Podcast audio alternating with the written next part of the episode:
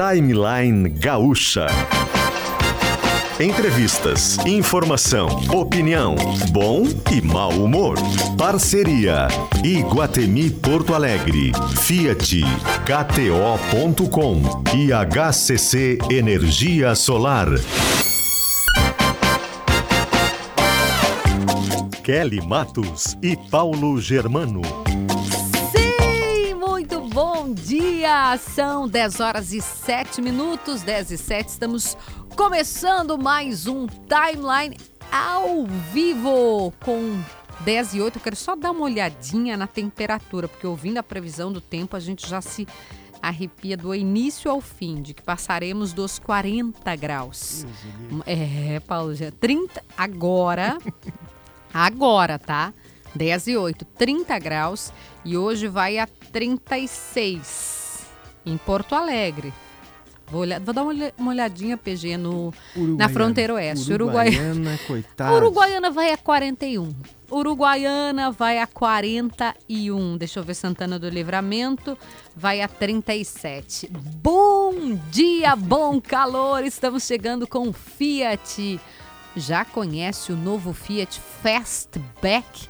Um SUV coupé incrível, com porta-malas gigante de 600 litros, motor turbo de 185 cavalos e muito mais. Tá belíssimo mesmo, é o nosso novo SUV da Fiat, tá lindo, lindo demais. Acesse fastback.fiat.com.br. Juntos salvamos vidas. Iguatemi, até o dia 12 de março, tem diversão garantida no Jurassic Rex Park do Iguatemi. É um espaço interativo para criançada, um espaço animal. Tem ingressos no local e a gente tem certeza que você vai curtir. KTO, nossa parceira de diversão, de aposta para você brincar, praia e verão é na KTO. Curta Premier League, NBA, futebol americano, agora os campeonatos estaduais. Tudo isso na KTO. Vem para onde a diversão acontece, kto.com. E HCC Energia Solar, que atingiu o marco de 90 franquias, está inaugurando a sua primeira loja modelo em Santa Maria. Com a HCC você economiza até 20% na conta de luz. Com Guimarães Alimentos, KRS Stock Center, Clínica Alfamen, Miolo, Vinícola Almaden, Laboratório Weiman e Gramado Summit. A gente dá bom dia para o nosso prefeito virtual. Aqui no Timeline tem o prefeito também? Pois aqui, Kelly, eu acho que sim, né? Eu acho que dá para ser. Eu, eu, eu, vocês aqui inventaram isso, então vocês que tu sabe Pedro que ap apelido é melhor a gente não negar. Não. Quanto mais nega, mais Quanto pega. mais contra, exato. Vamos deixar o prefeito virtual também. Kelly, bom dia, bom, bom dia aos nossos dia. ouvintes.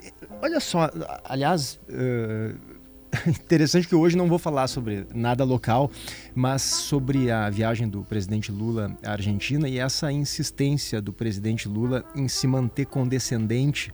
Ah, bom ponto. Bom tolerante ponto. Com, com, com, governos autoritários de esquerda, né? né? como Venezuela e Cuba.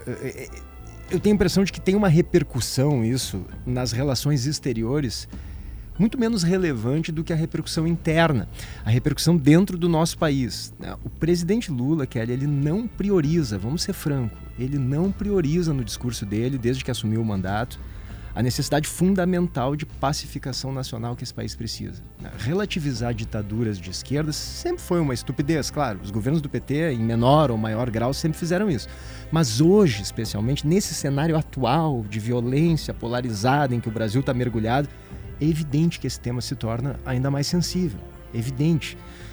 Não me parece uma postura de estadista que é inflamar essas controvérsias ideológicas com uma frequência tão constante como Lula tem feito. Uhum. E tem feito em várias frentes. Não só quando fala dessas ditaduras de esquerda. E a gente tem visto, por exemplo, uma espécie de obsessão do presidente em dividir a sociedade entre os que defendem responsabilidade fiscal e os que defendem responsabilidade social. Isso é uma bobagem. Responsabilidade fiscal, Kelly, tu sabe disso, nada mais é do que garantir que a prioridade do gasto público seja direcionada ao principal. E nesse momento, o principal, sem dúvida, é acabar com a fome, é ampliar os programas de distribuição de renda. Nenhuma pessoa razoável discorda disso.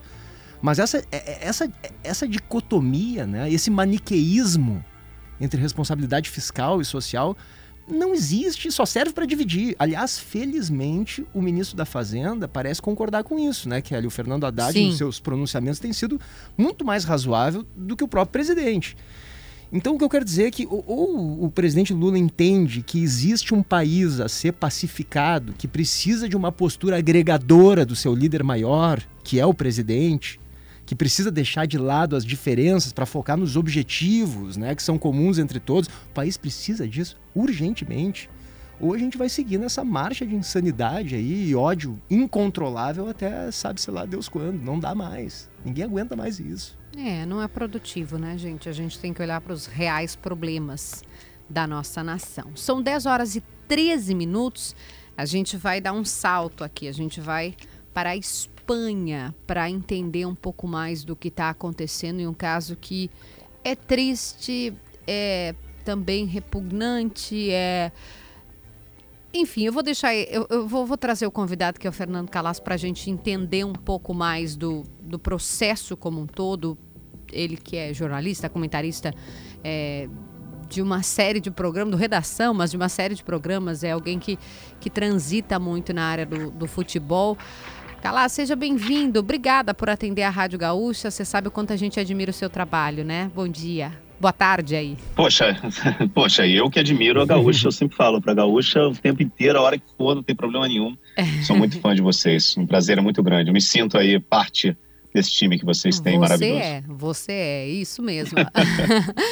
É um caso assim que a gente fica assim bastante perplexo. Eu, eu particularmente, né, um depoimento pessoal aqui, porque sempre tive muito respeito pelo Daniel Alves e pelo, pelo personagem eh, que, que nos parecia ser ou, ou que é de liderança, de um líder do grupo do, do, do, sendo convocado, inclusive por conta disso, do respeito. Eu lembro daquele texto na final, né, em que ele estava na, na, na, Juventus, é, em, que é um texto muito, muito assim, pesado, contando a trajetória, contando tudo que ele viveu no futebol e de superação. E de repente a gente é pego assim, né, com, com um caso de violência sexual, de abuso, ressalvando sempre que ele tem direito à defesa, está se defendendo. Aqui não é punitivismo, aqui a gente acredita no processo, né, com amplo direito à defesa. Mas queria te ouvir sobre o que está acontecendo e como as pessoas estão vendo aí esse caso repercutir. Olha, com assim, com a mesma perplexidade, assim, eu acho que ninguém, eu acho que ninguém imagina, né, que uma pessoa é capaz de fazer é, o que a vítima diz que o Dani Alves fez com ela. É, e é um, uma acusação muito séria de estupro, e muito contundente, é, levando em consideração todas as manobras né, e todas as atitudes que a justiça espanhola tomou é, depois que o Daniel Alves se apresentou para depor na sexta-feira. É, é, decretar prisão preventiva sem direito à fiança de forma pois é. imediata é. e de, é, de, forma tão energética, é, assim, diz que não é só porque as, as, assim, o testemunha, a testemunha da vítima, a declaração da, da, da vítima tenha sido muito contundente, muito coerente durante todos os níveis. Ela deu já três, três é, declarações e as três declarações são todas muito coerentes com as provas que a polícia coletou naquela noite. E uma coisa que eu acho que é muito importante da gente entender né, sobre tudo isso que aconteceu é, nesse, no, no sábado, no, no, não sei, no dia 30 de dezembro, né, nessa discoteca, às quatro e meia da manhã, é que, é, segundo a investigação policial, né, segundo tudo que aconteceu, a menina ela estaria saindo da boate é, numa, numa situação que foi, que, que ficou tão, que era, devia ser tão alarmante que chamou a atenção de um dos seguranças da boate. Ah. E que a parou na saída da. A menina estava indo embora com as, com as pessoas que ela estavam acompanhadas dela, é, em estado de choque, segundo a, a, investigação policial. Né? E ela não, ia, não, não, tinha nem falado com ninguém da boate, ela não tinha chamado a polícia, não tinha feito nada. Foi um segurança da boate que viu essa menina naquela condição, numa condição que. Imagina qual devia ser a condição dessa menina uhum.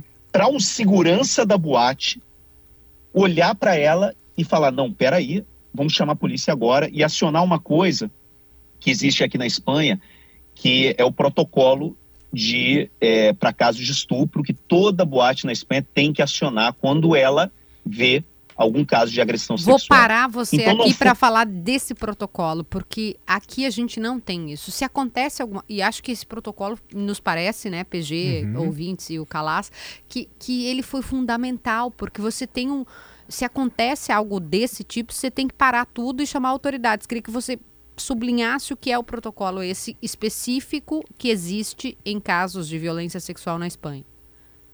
Não, exatamente. Era um protocolo que eu, eu também não sabia que existia. É. Né? E eu acho que é legal a gente saber. Assim, aconteceu um caso assim, gravíssimo aqui na Espanha em 2016, é, na festa lá, aquela festa dos touros em Pamplona, é, que foi um estupro coletivo de uma menina de 18 anos, que é, assim a pena e durante todo o tribunal assim o, o, juízo né o, o juízo juízo meu, desculpa meu portunhol o, o, o, julgamento uhum. né é, fica que causou assim uma comoção tão grande no país e que acabaram mudando a lei, criando uma lei que a Espanha quer que seja uma lei que seja referência mundial de proteção né, à, à mulher em casos de, de assédio, de violência machista, é, de, de estupro, né, que foi aprovada no começo de dezembro. Né, e parte dessa lei é esse protocolo né, de proteção em casos de, hum. de estupro. E esse protocolo foi importantíssimo e, e, a ação dos seguranças da boate foi importantíssima, porque mesmo se essa menina tivesse é, decidido é, denunciar no dia seguinte ou mais tarde, ou não sei, a gente sabe, todo mundo sabe como é difícil para a mulher, né, é, casos como esse, né, denunciar, é, primeiro vem aquela, primeiro vem a, a vergonha, né, é, a, a culpa, é, e, e, assim, naquele momento que aconteceu, a polícia chegou no ato na boate. Ela conseguiu, no ato, é, fazer todo o registro né, forense da, da boate naquele momento. No banheiro onde teria acontecido o, o, o estupro, na menina, no vestido da menina. A menina foi levada imediatamente para o hospital para fazer o, o, assim, todos os exames que precisam ser feitos nesse caso, né, de um suposto, de, uma, de um suposto estupro. Ou seja, tudo foi feito naquela madrugada, de forma instantânea e com a polícia especializada em casos de violência sexual e violência contra a mulher. É, e graças, eu volto a dizer, graças à boate, graças, claro. então pois assim, o segurança é, graças a esse viu, protocolo. Né? Foi o segurança que viu, não foi ela. Ela não chamou a polícia, ela não, ela não, não deu tempo. Ela, ela podia, assim, não sabe, né? Porque agora a gente, mas ela, não foi ela que chamou a polícia. Uhum. Foi a boate que chamou a polícia. E aí eu volto a dizer, para que a boate tenha percebido que tinha que chamar a polícia, você imagina como estava essa menina, meu Deus. Claro, Calaz, eu acho interessantíssimo esse ponto que tu está tocando, porque esse protocolo é uma aula, né?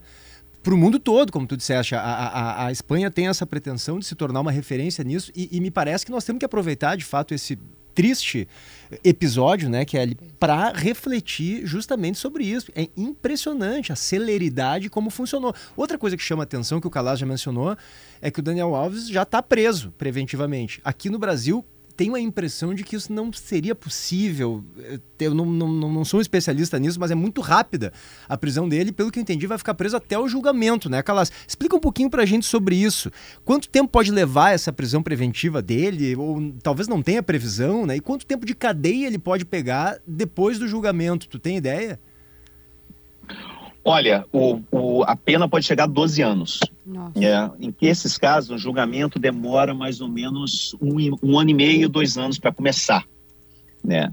E aí o que acontece? É, agora o Daniel Alves tem, hoje é quarta-feira, né? ele tem até amanhã às três da tarde os novos advogados do Daniel Alves, que é outra história, né? ele, é, que a gente pode falar, por, não sei, mas assim, é, os advogados dele têm até amanhã às três horas da tarde para entrar com um recurso é, no, no, assim, no, na justiça lá de Barcelona para tentar fazer com que ele assim seja solto, né? É, assim, uma liberdade condicional, digamos. E isso seria, vamos dizer assim, troca de que o passaporte dele ficasse retido, hum. ou de que ele use uma hum. tornozeleira, né? Mas o que, que acontece nesses casos? Para ele conseguir essa reversão da, é, assim, da decisão da juíza, os advogados do Daniel Alves eles têm que apresentar provas contundentes que façam com que essa primeira é, decisão da juíza é, seja revogada. Uhum. Isso já é um passo gigante, enorme. É muito difícil que isso aconteça. Muito difícil, porque para a juíza ter tomado essa decisão, é porque a juíza, nesse caso, ela tinha. Então, ele vai ter que aportar novas provas que sejam providenciais para mudar o curso da investigação. Vocês estão entendendo? Então, é muito difícil que imediatamente agora o Daniel Alves consiga essa liberação. É improvável. Então, um, e muito improvável, muito improvável. Assim, o que acontece? E principalmente num caso midiático como esse. Então, o que, o que acontece? O Daniel Alves, ele muito provavelmente, os advogados do Daniel Alves, muito provavelmente vão ter que entrar assim no Tribunal Supremo aqui em Madrid, na última instância, para poder tentar fazer com que em algum momento ele consiga essa liberdade condicional.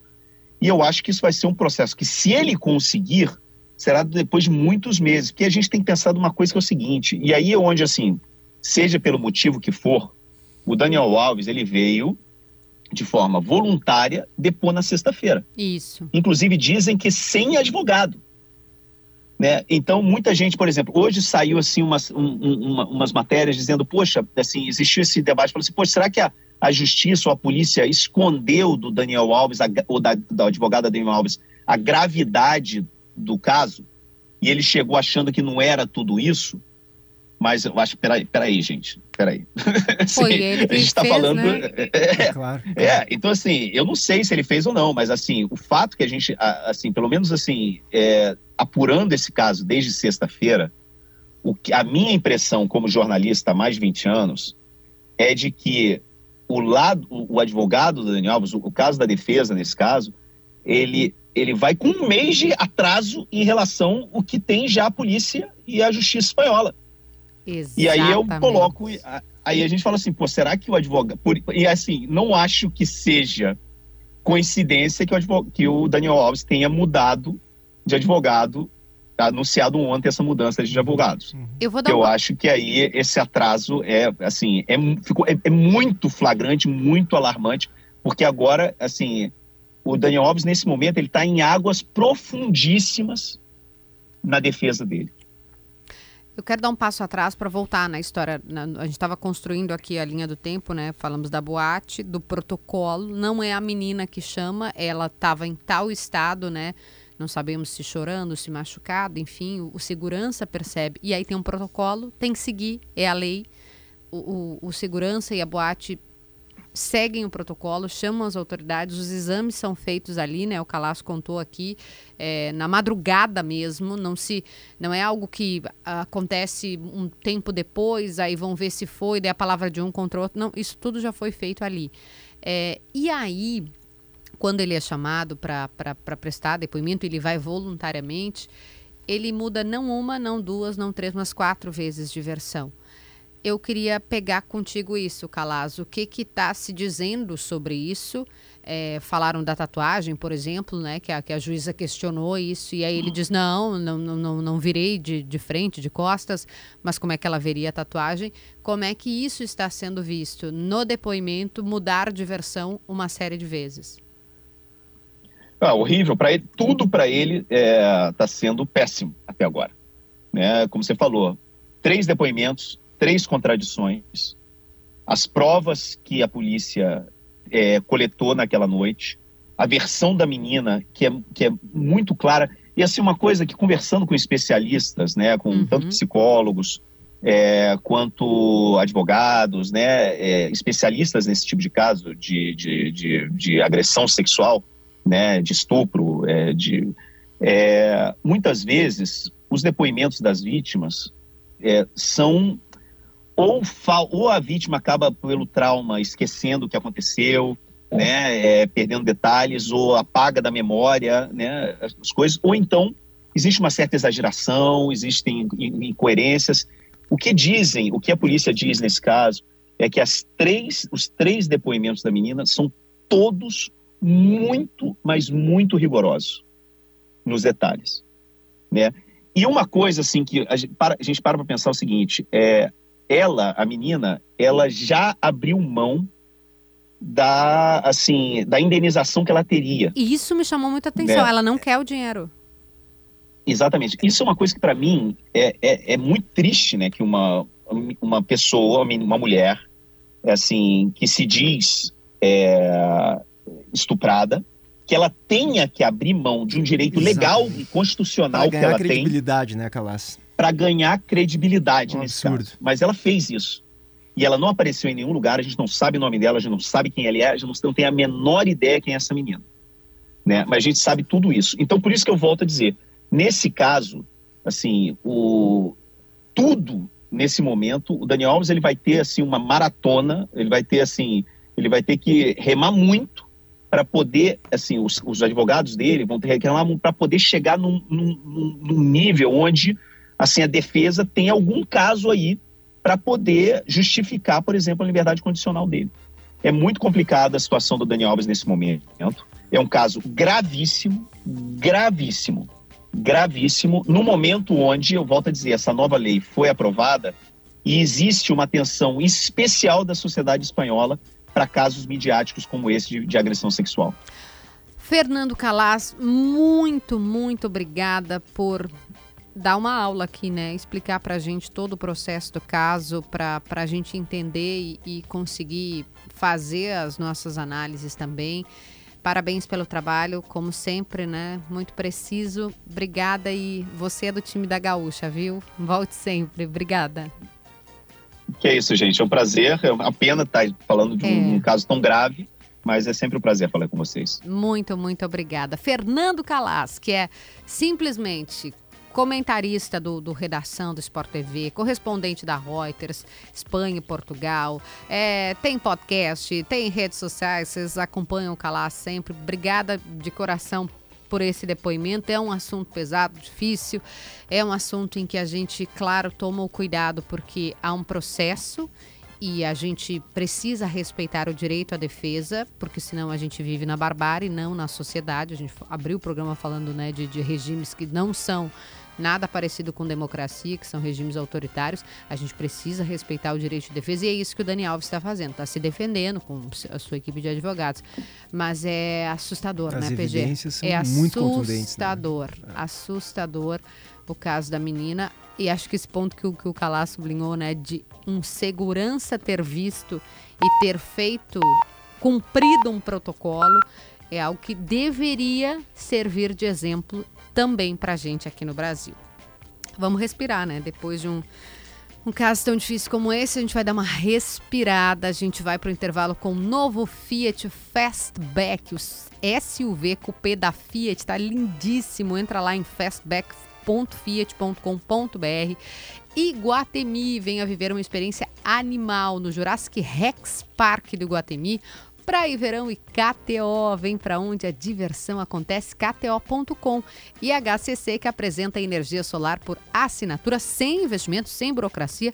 Você economiza até 20% na conta de luz. Com Guimarães Alimentos, energia que movimenta, KRS em todo o projeto e obra. Cabe um arquiteto, uma arquiteta, KRS e Stock Center. Preço baixo com um toque a mais. A gente vai para o intervalo e já volta com mais timeline.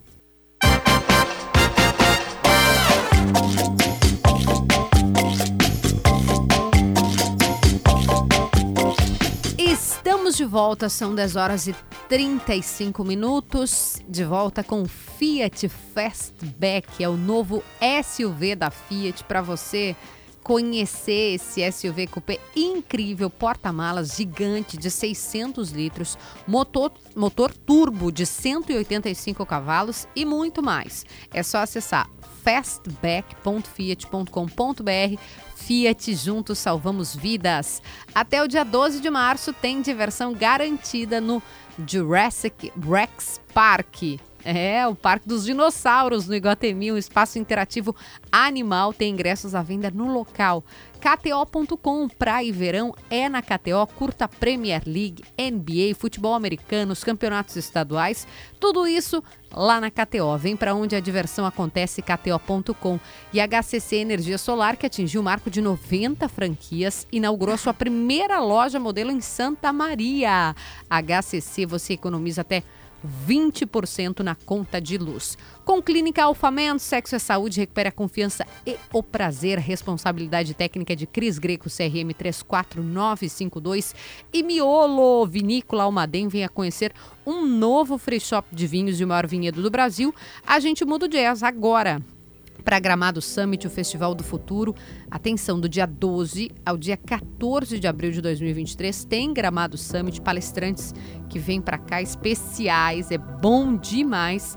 E Laboratório Weiman, faça os seus exames em casa com a coleta domiciliar do Laboratório Weiman, agende já.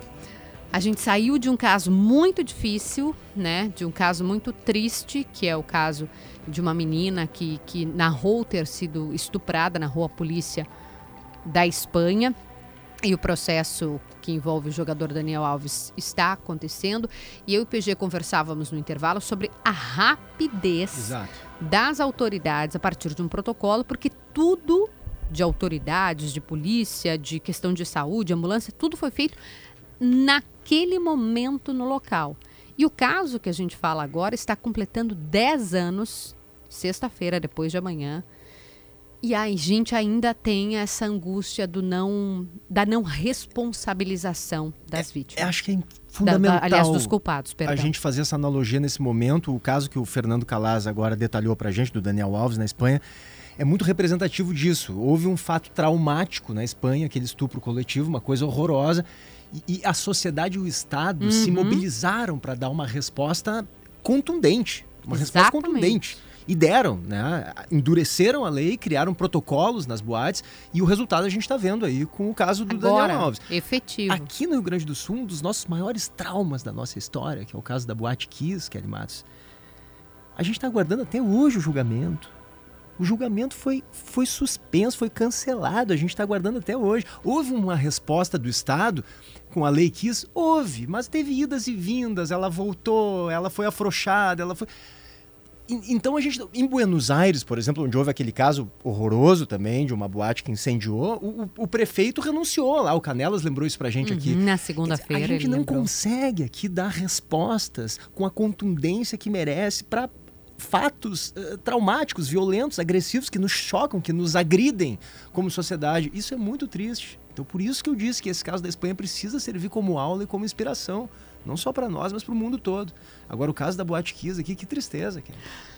E é sobre isso que a gente vai conversar, porque está estreando a série na Netflix. É, isso, isso que o PG falou faz com que pais e familiares e amigos vivam todos os dias a mesma noite. É o título da série da Júlia Rezende, cineasta, diretora da série, a Daniela Arbex, autora do livro que inspira a série. Deixa eu dar bom dia para as duas para a gente começar o papo aqui. Daniela, seja bem-vinda mais uma vez. Bom dia. Ei, Kelly, bom dia. Muito bom a gente estar juntas aqui de novo é. para falar sobre um tema tão urgente. Obrigada. Obrigada, a gente que agradece. Júlia, querida, nos ouve bem? Bom dia. Bom dia, obrigada por nos receber nesse dia importante para nós. Estamos felizes de estar aqui. Muito obrigada. Obrigada pelo carinho, pelo tempo destinado aqui ao público gaúcho. Daniela, esse sentimento que o Paulo Germano descrevia aqui, né, de que a gente não consegue, de alguma forma, dar resposta às tragédias, isso faz com que elas se repitam no Brasil, né? Você tem é, Brumadinho, depois você tem Mariana, você, as coisas se sucedem. E, e são temas que você acompanha também. Queria que você falasse um pouco para a gente, a partir da escrita do livro que inspirou a série, desse sentimento. É, Kelly, eu não tenho a mínima dúvida que essa cultura de impunidade fez com que a gente chegasse até aqui sem uma resposta é, para essas famílias, né? E para a própria sociedade. Não é à toa e não é coincidência que as, as maiores tragédias crime do Brasil, Brumadinho, como você bem lembrou, a Boate Kiss, Mariana e o caso do Ninho do Urubu, todas elas têm em comum a impunidade. Nenhuma delas teve responsabilização dos réus e das pessoas que contribuíram para que é, esse desfecho acontecesse.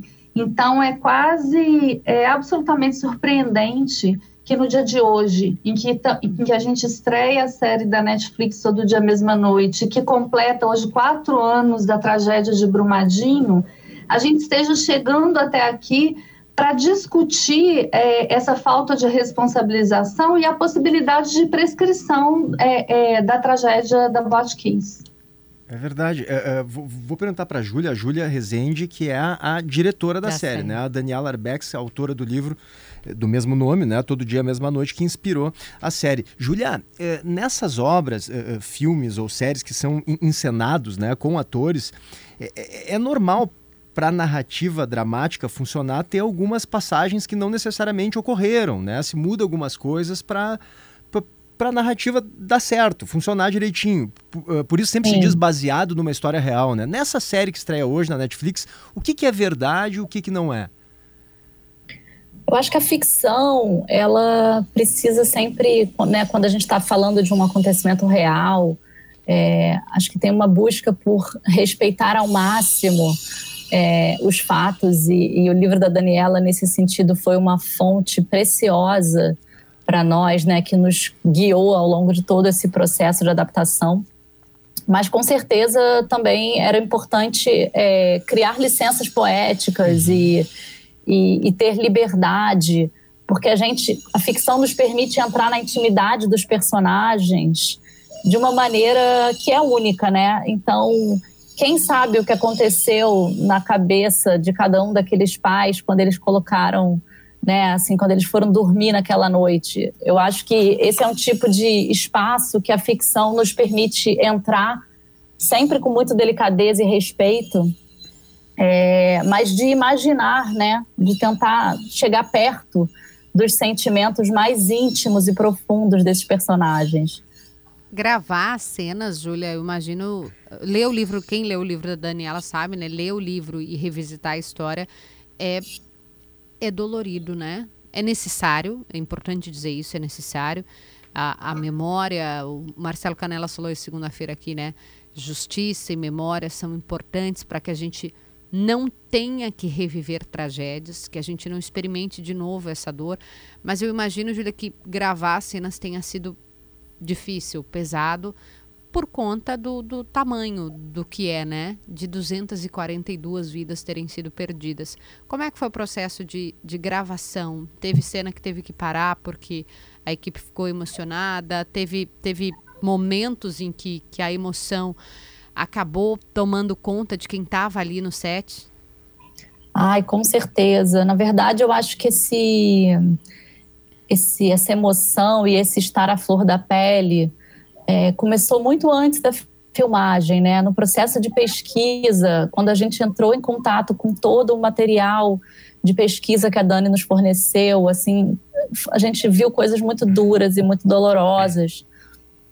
É, então, ainda no processo de preparação, antes da filmagem, a gente teve um encontro com duas psicólogas do Instituto Entrelaços, aqui do Rio de Janeiro, que é um instituto especializado em luto.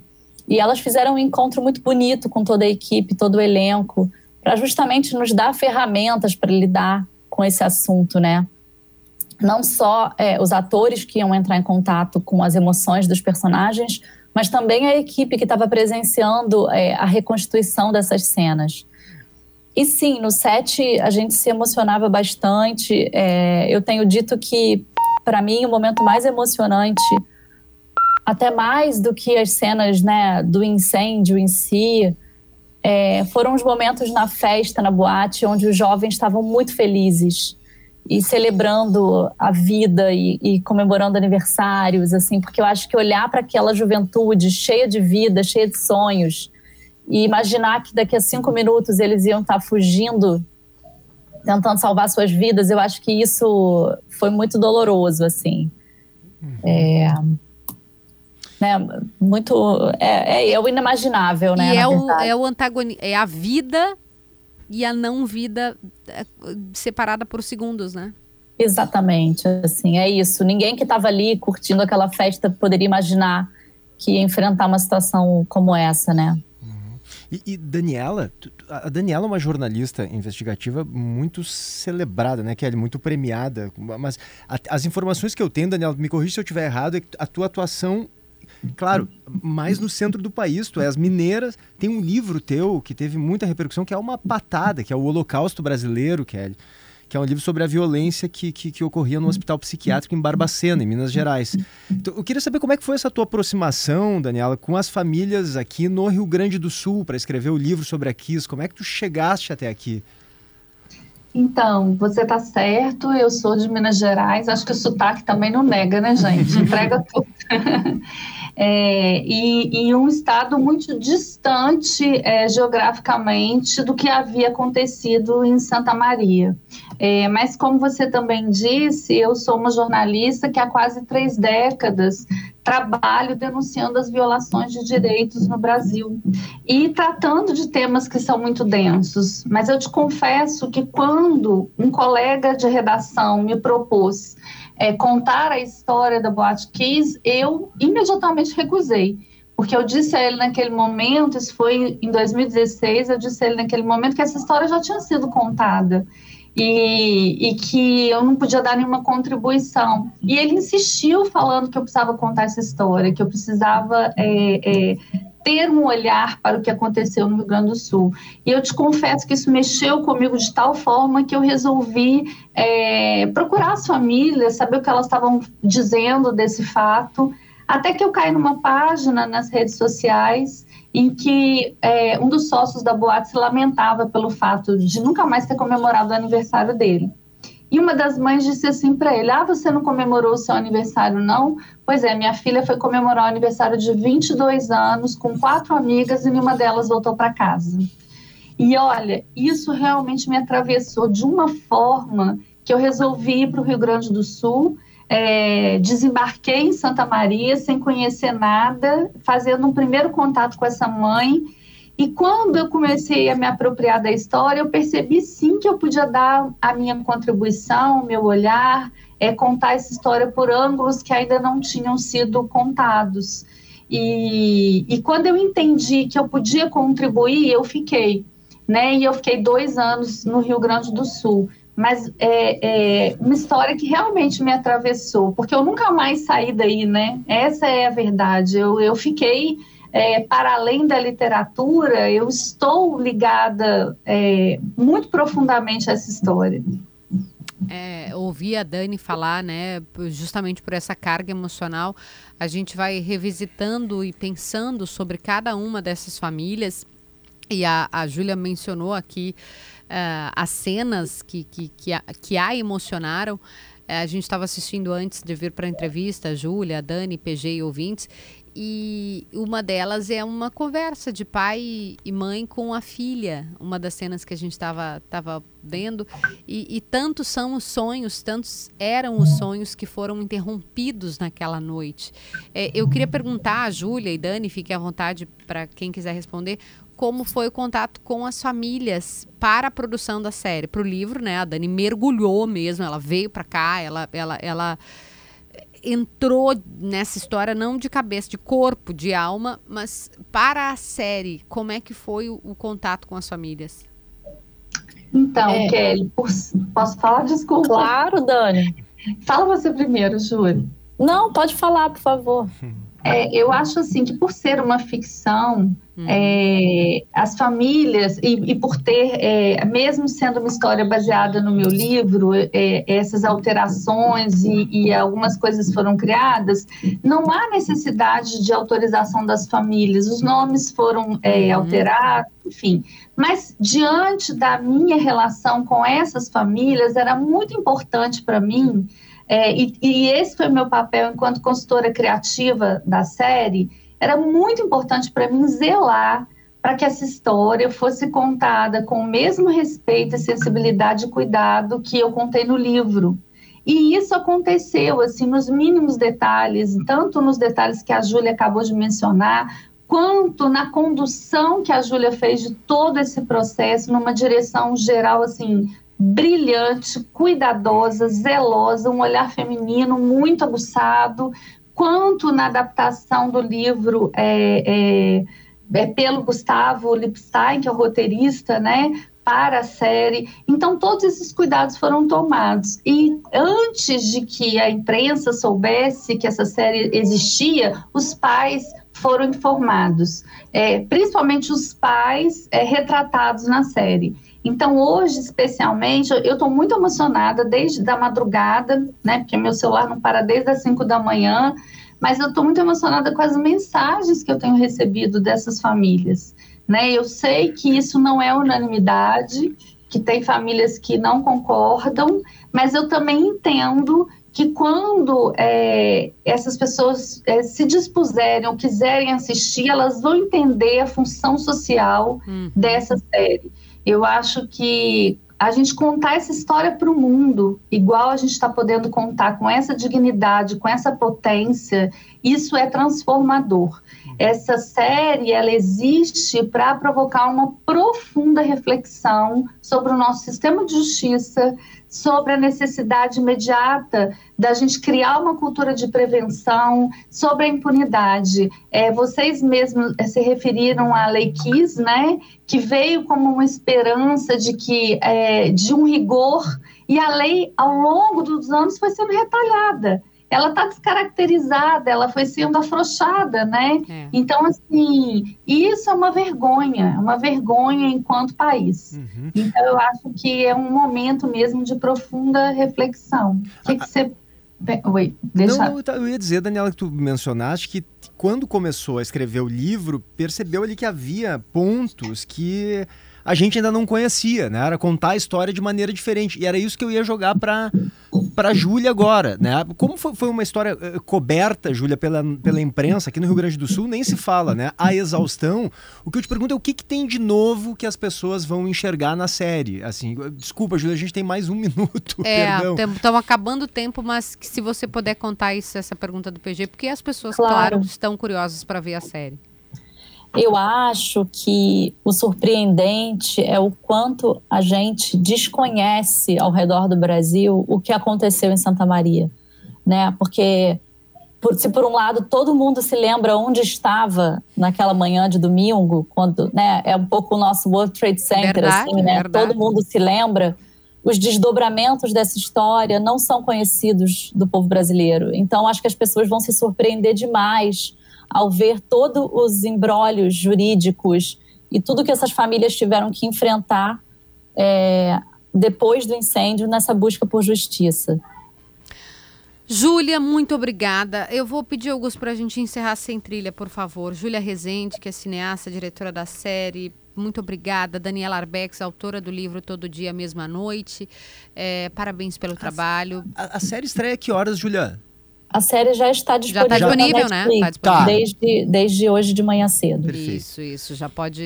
Já, já dá para assistir. Quem quiser ver, são cinco capítulos, estão disponíveis na Netflix. Eu tenho certeza que, que o público gaúcho também vai ter um absoluto interesse pelo tema. Obrigada, meninas, por, por estarem conosco aqui nessa manhã.